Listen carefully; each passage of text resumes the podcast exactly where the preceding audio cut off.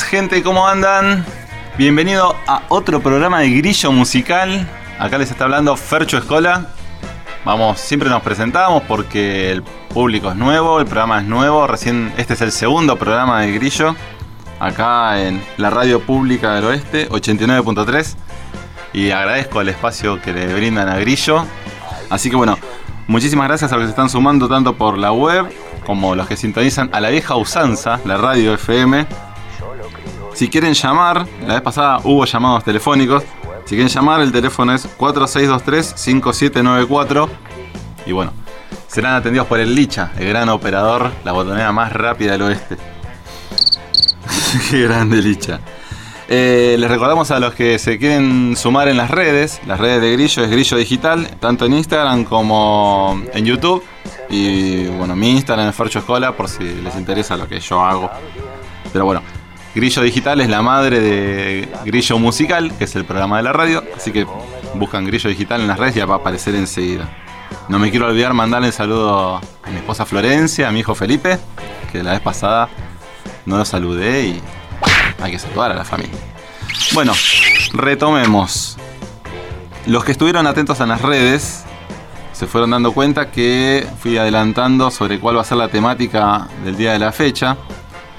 Y la temática va a ser los Beastie Boys, pero no los Beastie Boys en general, sino los Beastie Boys y el cencerro. Dirán, ¿por qué el cencerro? ¿Qué es el cencerro? El cencerro es un instrumento de percusión y se salió, digamos, originalmente como la campana que llevan en el cuello las vacas, las vacas en el campo. No, creo que se siga usando, pero en una época se usaba así. De hecho, la palabra en inglés es cowbell, que sería como campana de vaca. Bueno, el cencerro es un instrumento de percusión, como le dije, que generalmente se ubica en los sets de percusión latina, en la parte superior de entre los timbales, ponen un cencerro, si no, cualquier baterista puede tener agarrado a un piecito un cencerro. O uno o varios, porque hay distintos tonos, distintas notas. La cuestión es que los Beastie Boys, por algún motivo, razón o circunstancia, tienen cierta fascinación con el tema del cencerro. Y desde los inicios de su carrera hasta el final, en algún que otro momento le dieron lugar. No solamente en los temas, sino en los videoclips, dándole una predominancia de primer plano. O sea, no es algo coincidente o casual. ¿Cuál será la historia? Habrá que indagar un poquito más. Eh, tengo pendiente de terminar el libro Los viste hoy, ya voy por la mitad más o menos, pero bueno, ya retomaré en algún momento. Bueno, para la gente que no conoce, eh, los Beastie Boys se formaron por miembros de una banda de género hardcore eh, punk llamada Young Aborigines en el 78. Fíjense hace cuánto, yo nací en el 78. Eh, con Michael Diamond, o sea, lo conocemos como Mike D en los Beastie Boys. Como vocalista principal. Después Jeremy Satan en el bajo, eh, John Berry en la guitarra y Kate Sheldbanch en la batería. Era una banda netamente hardcore punk, nada que ver con lo que hacen ahora.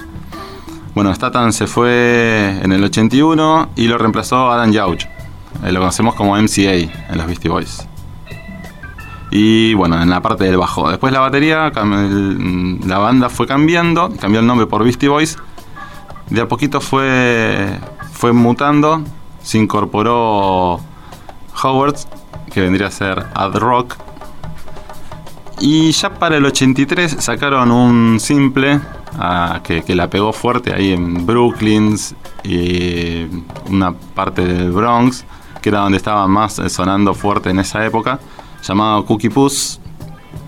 Les gustó el, single ese y bueno, intentaron hacer una transición desde el punk hacia el hip hop, ya directamente posándose bien fuerte en el hip hop. Es donde al integrante Sledbatch se, no le gustó, o sea, no, es que no le gustó, no era la onda que quería eh, dentro de la banda y decidió abrirse. Así que quedaron directamente los integrantes que actualmente, bueno, actualmente que hasta su hasta la muerte de MCA formaron los Beastie Boys. Y bueno, ahí arrancó una gira en el 85, primero con Madonna, como teloneros de Madonna. Se acuerdan que en el 85 Madonna la estaba rompiendo. Una, una, cantante que estaba surgiendo, pero de una manera impresionante. Y bueno, arrancó su, su primer disco, el disco debut, Listen to It, en el 86 y pegó fuertísimo en Billboard. Para que sepan más o menos, los Beastie Boys lograron hacer lo que hasta ese momento ninguna banda de rap, hip hop, había logrado, que es entrar en Billboard. Porque se tomaba como que la música rap o hip hop era eh, de clase bajas o de protesta y no era consumida por el público en general. Entonces lo que hicieron ellos, eh, eh, junto también con Randy DMC, es ponerlo en la radio común de cualquier, de cualquier estación. Entonces, al llegar al público en general, fue un éxito absoluto. Todo, todo dentro de la discográfica Def Jam, que era también trabajaba una de, los integrantes de Randy DMC. Entonces los Beastie Boys empezaron a andar de gira junto con Randy en sí y también Public Enemy, que era otro de los principales pilares de Def Jam Records. Entonces ya tenemos los tres exponentes más importantes de bandas de hip hop y rap de la década del 80 juntos en una misma discográfica. Así que les fue tremendamente bien y fue un inicio impresionante, al punto tal que después ellos este, renegaron un poco de sus inicios porque el primer disco estaba muy vinculado en cuanto a las temáticas o a lo que proponía Def Jam, que ellos sean los chicos revoltosos, los rebeldes, em, como digamos todo lo contrario de que quizás ellos tenían un estilo de rebeldía, pero quizás un poco más intelectual, no tanto rebeldía de tomar cerveza y romper tacho de basura y todo eso que era lo que se mostraba un poquitito en los videoclips, pero era para, dentro de todo, encasillar a la banda en un lugar donde, donde después para el resto de la sociedad lo, lo pueda consumir. Por suerte después salieron de ese lugar. Como dato de color, después del 87 nunca más volvieron a tocar en vivo eh, Fight for Your Right to Party. O sea, uno de sus temas más conocidos, que lo hicieron más conocidos en, en el primer disco. No hay ningún registro en vivo después del 87. Un poco porque se cansaron de tocarlo y otro poco porque el tema viró hacia un lado de justificar, digamos, este, sé, por decir, la, fiesta a toda costa. O sea, hagamos todo, rompamos todo para que, bueno, en definitiva sea una fiesta descontrolada. Y ellos lo que querían hacer alusión a las fiestas en las, en las comunidades universitarias que se hacían en esas, en esas casas que, bueno, lo tomaban como una crítica a ellos cuando lo propusieron y no se tomó para nada como crítica, sino se tomó como ejemplo a seguir. Entonces, bueno, cansados de eso, decidieron ya no, no tocarlo más en vivo. Pasamos al segundo disco, que es Paul's Boutique. Ellos para hacer un quiebre entre lo que fue Listen to It y Paul's Boutique, se, primero se fueron de Def Jam Records directamente, se fueron a Capitol. Y ahí eh, se alquilaron una mansión en Los Ángeles, donde se encerraron a, a armar y componer todo el segundo disco, dándole una impronta completamente diferente a lo que venían teniendo. Eso, para que tengan una idea, eso fue en el 88. Al punto tal que el disco marcó un antes y un después en la carrera de ellos y en general en la música rap y hip hop, porque salieron de todos los cánones que venían teniendo. Si bien el disco no fue una locura de ventas, eh, por lo menos los singles marcaron tendencia y el resto del disco fue, fue tomado como un ejemplo a seguir de cómo hacer eh, discos de hip hop y rap durante la década del 80 por lo menos, o lo que quedaba del 80 a principios de los 90. Todo eso fue este, por la salida de, de la discográfica Def Jam, que los tenía como medio encasillados en, en, los chicos barderos y, revoltosos que, eran al principio y ellos ya querían salir de esa imagen. Y en Capitol, bueno, les fue tan fue su discográfica hasta el día que terminaron la banda, pero fundaron el Gran Royal, que es un disco, un, un, sello discográfico entre los Beastie Boys y Capitol Records. Al, punto tal que bueno, todos sus discos después salieron todos por Capitol directamente. Bueno, el tema que vamos a presentar, que voy a presentar ahora, eh, se llama Hey Ladies, es uno de los eh, dos primeros singles que tuvo el disco. Ahí ya está sonando Hey Ladies. Y presta atención al cencerro que suena bastante en el disco.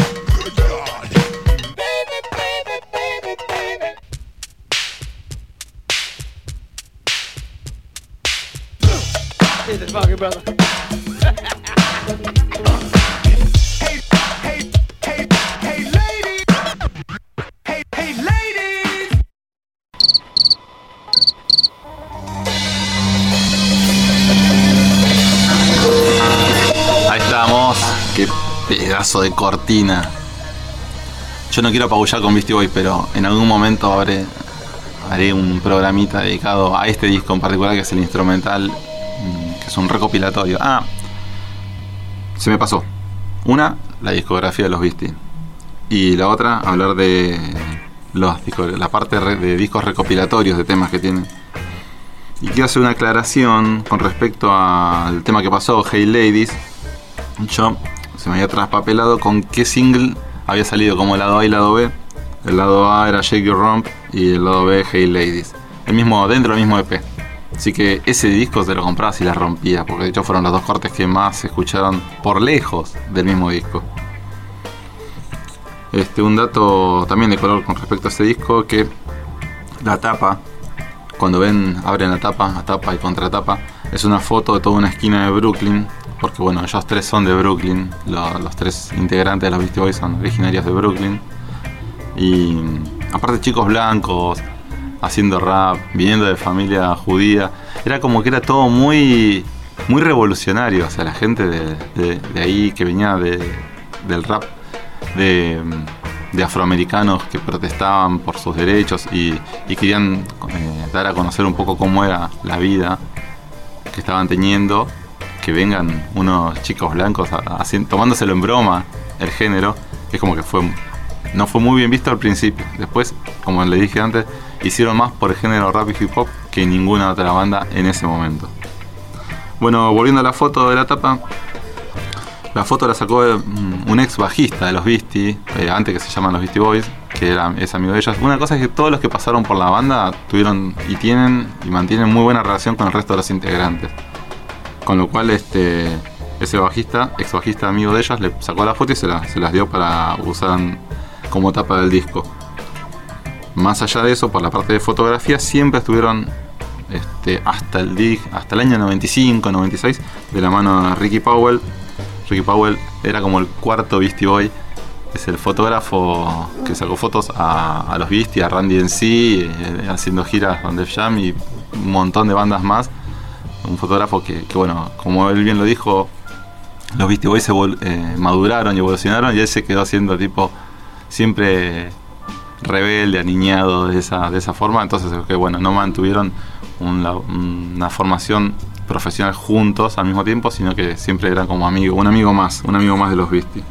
Ricky Powell, bueno, lamentablemente falleció el año pasado, pero siempre hasta entonces se mantuvo de la misma forma, sacándole fotos a, bandas, a gente, un fotógrafo muy, muy bueno dentro de lo que es este el mundo de, Brooklyn, Nueva York.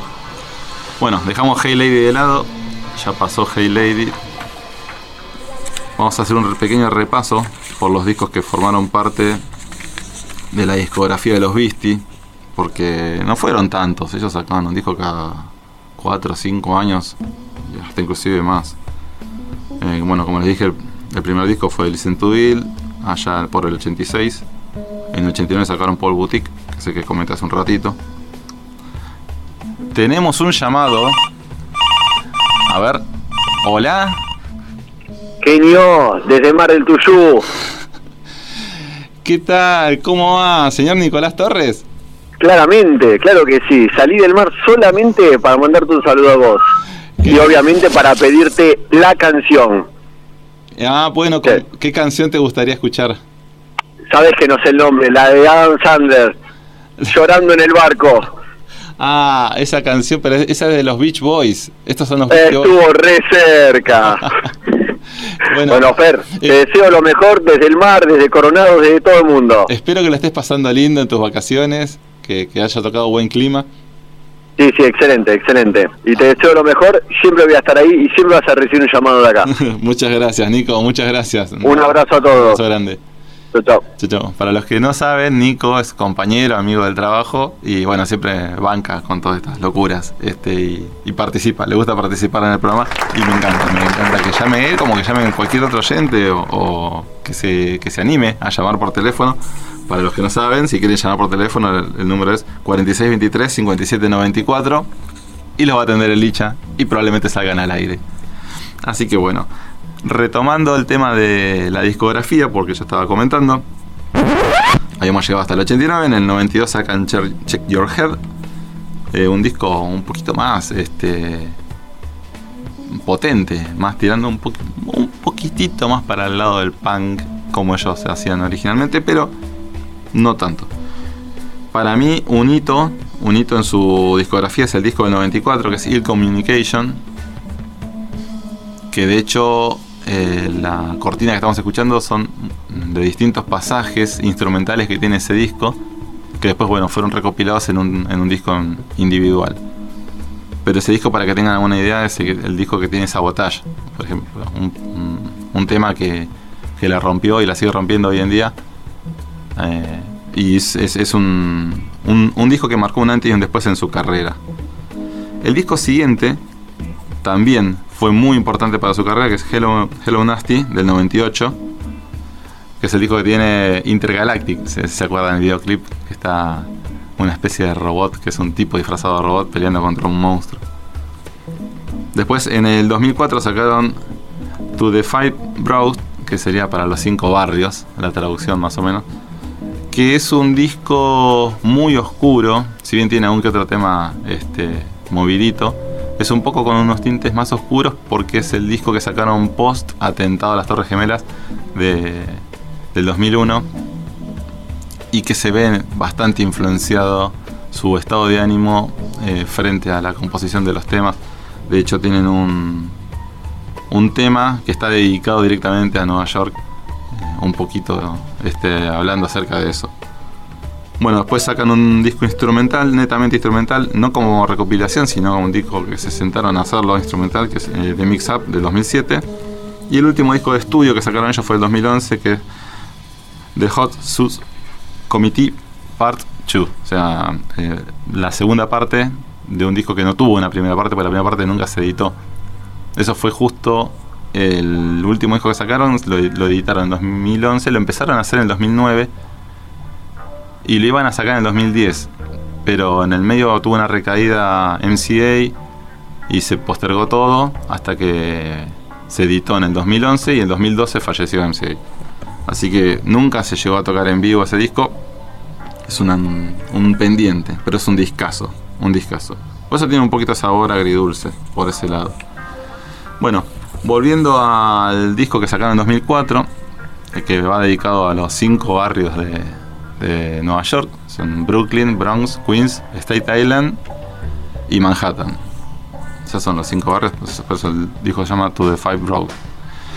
El cencerro en este caso va de la mano de un sampleo de un tema que se llama Rapper's Delight de la banda eh, Sugar Hill Hill Gang que fue como los pioneros del rap allá muy a principios de los 80 en la época en que el rap empezaba a meterse medio de la mano de la música disco porque no sabía cómo entrar porque no estaban todavía los DJs haciendo sampleos.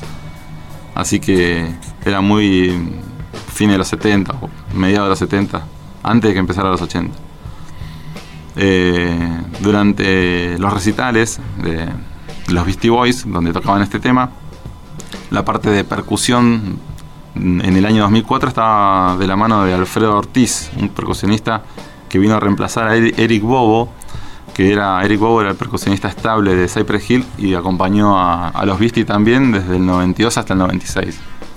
Son dos percusionistas tremendos, tremendos.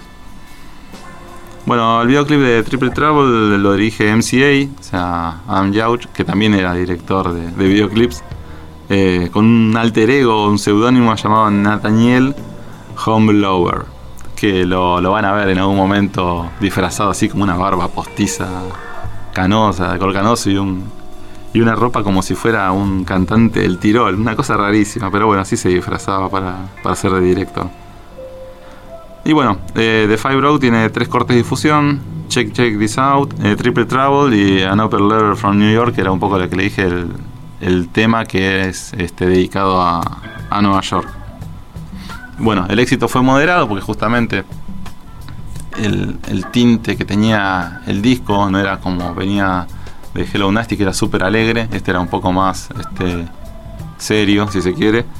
Y bueno, eso hizo que, que, bueno, la repercusión no sea tan fuerte. Así que bueno, sin muchos más eh, preámbulos, vamos a pasar a escuchar eh, Triple Trouble del disco de Five Broke. Y presta atención al cencerro.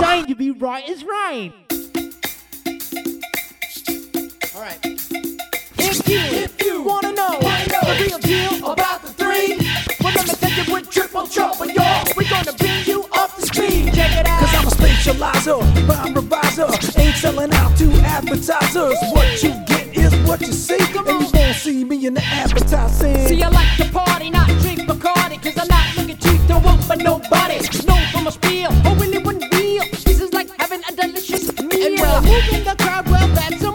I got some words that apply to us, and that's mesmerizing, tantalizing, captivate, and will double spice. If you, if you wanna know, Wanna know the real deal about the three, well let us tell you we're triple trouble, y'all. We got to bring you up to speed. Now check it out. Here's one for the bleachers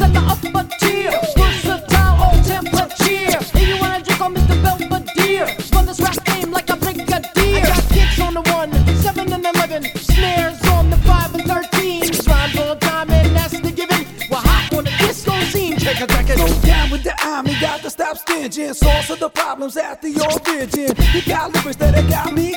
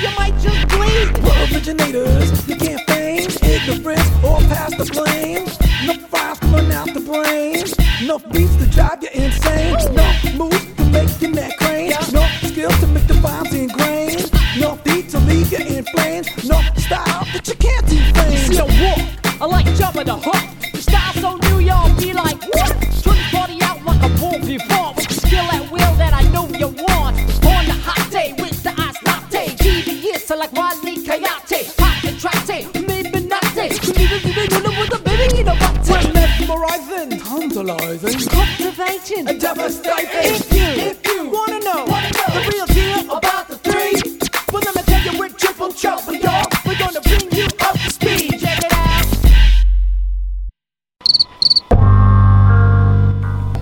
Estamos de vuelta. Prestaron atención al, al sampler de donde se escuchaba el cencerro, del sampler de Rapper's Delight. La verdad que una locura. Y bueno, volviendo al tema. Ah, si quieren llamar, hay dos teléfonos. Yo tenía anotado uno solo. Es 4623 7, eh, 5794 y 4623 5826. Cualquiera de dos pueden llamar. Si uno está ocupado, pueden llamar al otro. Porque van a estar entrando los mensajes directamente, los atiende el Licha. Y después me lo pasa acá al estudio y salen al aire. Bueno, repasando un poquitito el tema del disco que, escuchamos, que era To The Five Broad del 2004. eh, ellos estaban presentándolo en- directamente cuando, cuando sacaron el disco instrumental que les siguió al 2007. Ellos eh, presentaban temas de To The Five Broad y del disco instrumental. Porque, por ejemplo, cuando vinieron acá a Argentina, que fue en el 2006, si mal no recuerdo, directamente venían vestidos con traje y corbata, porque era una ropa de los 70. Ellos se compraron todo un outfit estilo años 70 mm, para presentar el disco instrumental de, Mix Up. Pero bueno, la, la- la realidad era que de Mix Up todavía no lo habían largado cuando vinieron acá en 2006. Y el único disco que tenían antes que ese era To The Five Broad. Así que venían vestidos como si fuera de Mix Up, pero presentaban el disco anterior. Bueno, en realidad no es que presentaban un disco, porque acá cuando no venían nunca, hacían todos un grandes éxitos cada vez que tocaban. Tuve la suerte de poder ir a verlos, que fue en el marco del Festival WE, en el Club Ciudad de Buenos Aires, eh, bueno, previo al lanzamiento de The Mix Up de 2007. Y bueno, eh, en la misma noche tocó Elephant, que es una banda indie, también de Nueva York, y Patti Smith, que se la conocen, la cantante este, de la movida medio punk de allá de finales de los 70. La verdad, un recital tremendo, tremendo haber podido participar. Antes que eso habían tocado en el 95, yo no los pude ir a ver, eh, en el marco de la gira del disco Ill Communication. En ese momento tocaron en Estadio Obras y la banda soporte fueron Los Brujos. Que yo no sé, qué difícil elegir banda soporte, ¿no? Porque acá no tenemos un, un antecedente de hip hop y de rap como para poner una banda soporte así importante, ¿no? O sea, que tenemos Ilia Kuriaki, podemos decir, porque más para atrás que tenés Yacimel. O sea, es como es difícil. Así que yo creo que Los Brujos estuvo bien por la estética, la estética te- teatral que ponen ellos eh, frente al recital, para poder acompañar a los Beastie en su primer este, recital que hicieron en obras allá por el 95. De haber estado tremendo, me imagino. Creo que se consigue, si uno busca se consiguen registros. Por lo menos el de 2006 es que está para bajarlo en, la Deep Web. Hasta la, la lista de temas, una foto que le sacaron a la lista de temas se puede conseguir del 2006. Bueno, dentro de su discografía tienen recopilaciones. Son cinco discos recopilatorios. Del 94, uno llamado Some Old Bullshit, eh, que tiene demos también, no solamente temas de estudio, sino que también temas que nunca salieron. Eh, The In Son of Way Out del 96, que es el que yo le dije que es un, un disco que es netamente instrumental, pero compuesto de temas instrumentales que habían sacado en otros discos y también algún que otro temita nuevo que pusieron solo para ese disco. Después está The Beastie Boys Anthology, The Sounds of Science del 99, que es un disco doble, que los pueden ver a ellos como abuelitos, o sea, disfrazados como de viejitos en, en la tapa, que más allá de ser un disco recopilatorio de grandes éxitos, también tienen temas que nunca habían sacado, e inclusive tienen Alive, que es un tema de estudio nuevo para ese disco, que está tremendo, el tema está tremendo y el videoclip está buenísimo. Después en el 2005 sacaron Solid Gold Hits, que si mal no recuerdo, ese es el disco eh, más cercano a, a la llegada de los Beastie del 2006. Yo me acuerdo que ese disco me lo compré y lo escuchaba, lo, escuchaba, no sé, todos los días, 500.000 veces. Que es un grandes éxitos, ni más ni menos. Un disco único, grandes éxitos, pero bueno, es difícil meter en un solo, en un solo disco todos los grandes éxitos de los Beastie. Y después en el 2020 salió Beastie Boys Music. Yo todavía no lo tengo. Que es un compilado estándar. No tiene nada, nada de nuevo. Solamente es un compilado de. Muchas veces se hace eso, la discográfica lo hacen para renovar los, los derechos sobre los temas. Porque si no se utilizan por mucho tiempo, los van perdiendo. Entonces, para no perderlos, sacan un grandes éxitos. Y ahí, bueno, como comercialmente reflotaron los derechos del tema, lo vuelven a, lo vuelven a recuperar. Entonces se renuevan lo- los derechos sobre el tema porque bueno, disco desde ese año en adelante ahí empiezan a contabilizar los, lo- los años para poder perder los derechos de vuelta. Habíamos hablado sobre el disco, primero hablamos sobre The Five Broad, que fue el tema que pasó hace un ratito, y después de Paul's Boutique, que ha sido el primer tema de todos los discos de los Beastie Boys que estuvimos pasando hoy. Para el final me dejé el primer corte de difusión que tuvo el último disco de estudio de los Beastie Boys. El disco se denomina Hot Sauce Committee Part 2. Es un nombre un poco complicado. Pero bueno, el, el disco es un discazo, es un discazo. En su momento eh, fue apreciado más o menos porque yo creo que ese disco fue, mm, quizás está mal lo que voy a decir, fue, fue beneficiado por la disolución de la banda, porque a partir de ahí mereció que se lo escuche un montón de veces más, como para disfrutar lo último que entregó la banda como Beastie Boys en sí mismo. Entonces, eh, la perspectiva no es la misma que la que hubiese tenido si no hubiese pasado nada con la banda. Mm, yo creo que cuando salió era un poquito incomprendido el disco porque tiene una estética musical muy particular. Muchas veces usan, casi todos los temas diría, distorsión en las voces. Eh, todas eh, se las escucha con un poquitito de, de distorsión, con, con un, un efecto que se le va aplicando, que no, no llega a detectar por qué decisión creativa a veces se hacía eso. No tanto la voz eh, limpia, sino con algún efecto aplicado. Yo creo que cuando salió en su momento tuvo repercusiones algunas buenas y otras como no, no, tan, no tan interesantes, como que no les pudo haber llamado tanto la atención. Y lo que sucedió fue que con las sucesivas este, veces que se fue escuchando el disco, a más gente le fue gustando. Por lo menos del palo de, de los que les gusta los Beastie Boys o que por lo menos pueden apreciar su tipo de música. En el videoclip de Make Some Noise, que es el tema que vamos a escuchar en un rato, en la versión extendida, eh, o es casi un cortometraje, de hecho, porque dura un poquito menos de media hora, se llama Five for Your Right Revisited, que vendría a ser una especie de continuación del videoclip del tema Five for Your to Party, que sacaron en su primer disco, allá en la década del 80. Que es lo que muestran, o quieren mostrar ellos qué pasó después de esa fiesta. Lo loco de todo esto es que los Beastie Boys no participan, eh, salvo al final que hacen un mínimo cameo del videoclip, sino que llamaron a actores que interpreten los personajes de ellos mismos. O sea, por ejemplo, Will Ferrell, eh, que aparece en un momento del, videoclip tocando el cencerro como un chofer de la limusina, también hace de uno de los Beastie Boys, pero ya en su versión adulta. Porque bueno, cuando empieza el tema, cuando empieza el videoclip, son como ellos muy jóvenes, menos de 20 años o promediando 20 años. Seth Rogen eh, hace de Mike D, Danny McBride hace de MCA y Elijah Wood, eh, Frodo, hace de Art Rock.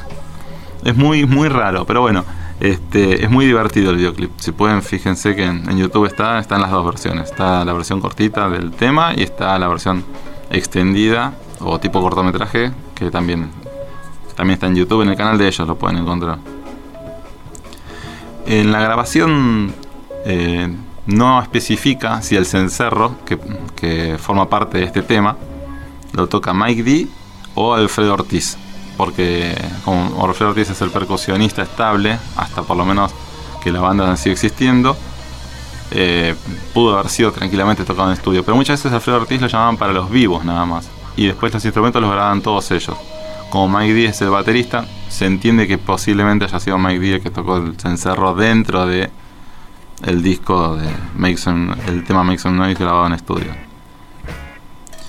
Eh, bueno, como les comenté antes, Make, Noise forma parte de Hot Sus Committee Parte 2, que bueno, es agridulce, porque justo también fue el último tema antes de la despedida de, de MCA. Y eso bueno, lo, no, eso es como que nunca se pierde. Una vez que lo escucha, vuelve un poco a darse cuenta diciendo, esto fue el último que grabó. Hay una versión del disco que yo la pude conseguir en su momento porque después no la vi por ningún lado, que es como un libro. O sea, viene el CD en el fondo del libro, viene el mismo CD pero en, en Blu-ray por si uno quiere escuchar el disco pero en 7.1 y después tiene un montón de fotos sobre cómo se filmó y eh, backstage del, tema este Make Some Noise. Está muy bueno, pues son fotos este súper eh, raras que no, no se ven habitualmente. Y ahí aparecen también las fotos de los Beastie Boys que, que con sus trajes de policía, que es el personaje que, que interpretan ellos sobre el final del, del videoclip.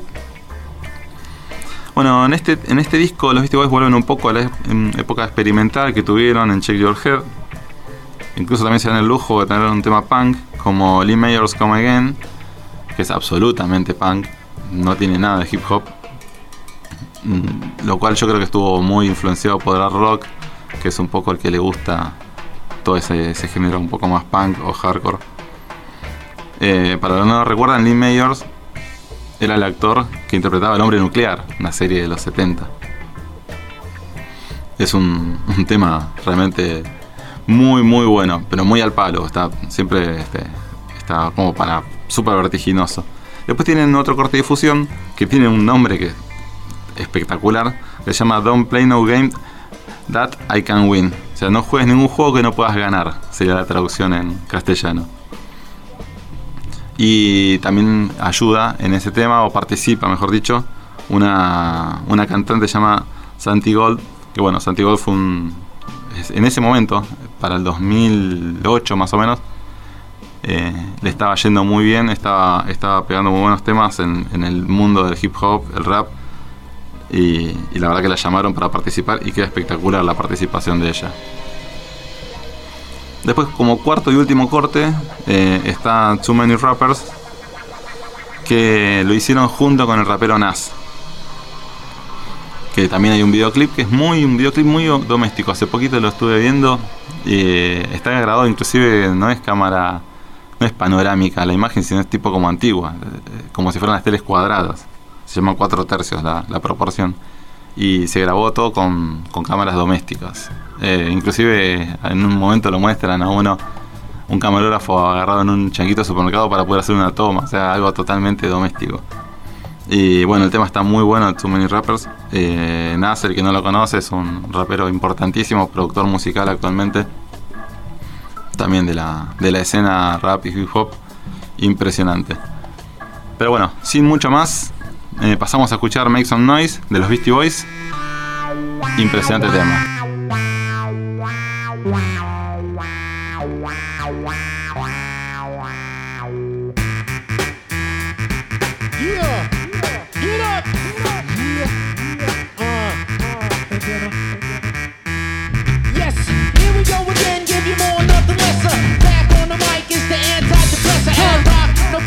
Yes, we need this. The in. Yes, believe this. Let go my echo while I flex my ego. Sip on prosecco, dressed up tuxedos in my coffin playing Keno in the casino. Want a lucky number? Ask my Dino. I'm on a competition like a flamethrower. My rhymes age like wine as I get older. I'm getting bolder, competition is waning. I got the ball and I see the lane in. We got a party on the left, a party on the right. We want a party for the motherfucking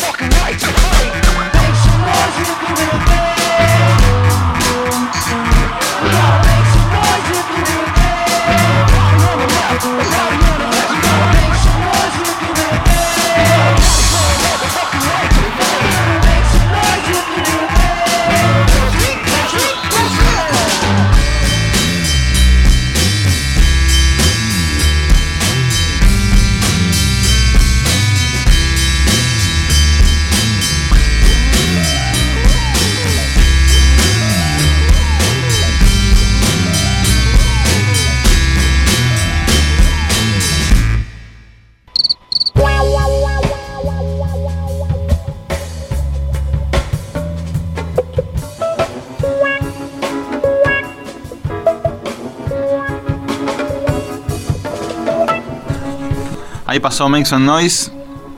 Si prestaron atención, el cencerro es como una transición del puente, de la primera parte del tema a la segunda parte y final del tema. En el videoclip empiezas tocando el cencerro este Will Ferrell, que es el eh, este, chofer de la limusina, y arriba aparece un mariachi tocando el cencerro. Y dirán, ¿por qué el mariachi? Porque el mariachi fue el que tocaba el cencerro en el primer videoclip donde apareció el cencerro por primera vez, que era Hey Ladies, allá lejos y hace tiempo, por el 89. ¿Por qué el mariachi el cencerro? La verdad que no sé, porque mariachi ya habían en Hey Lady, así que yo creo que trajeron al mariachi como estaba el personaje a tocar el cencerro en este disco. Una locura. Yo creo que esas cosas que hacen que aparezcan personajes que se repiten en diferentes videoclips hacen una especie de Beastie Boy verso donde los personajes se van este, pasando de un videoclip al otro. Y bueno, prestando atención al tema que les dije, que las voces vienen con un- una pequeña distorsión, un pequeño efecto, y así se mantiene en todo el disco. Directamente, no recuerdo si hay algún, algún tema que tenga la voz limpia. Creo que todos tienen algún efecto. Lo cual hace un poco más de hincapié sobre el tema de Make Some Noise, que es hagamos algo de ruido. Justamente porque el, disco para mí, mi interpretación, porque uno después hace, el- cada uno hace la suya, y eso es lo bueno del arte, que uno no solamente se basa en lo que dice el artista, sino en cómo uno lo recibe y la interpretación que le da a la obra, es que justamente toda la obra va de la mano de un poquito de efecto, un poquito de ruidito, como para, para darle un contexto a toda la obra en general de, de Hot Sus Committee Part 2. Se los recomiendo el disco. Es un discazo, un discazo. Así que bueno, ahí entre tantas cosas ya pasó el segundo programa de Grillo Musical. Hoy con los Beastie Boys y el Cencerro. Y nos despedimos con el temazo, temazo del cierre. Que espero que les guste. Que tengan una muy linda semana. Nos vemos.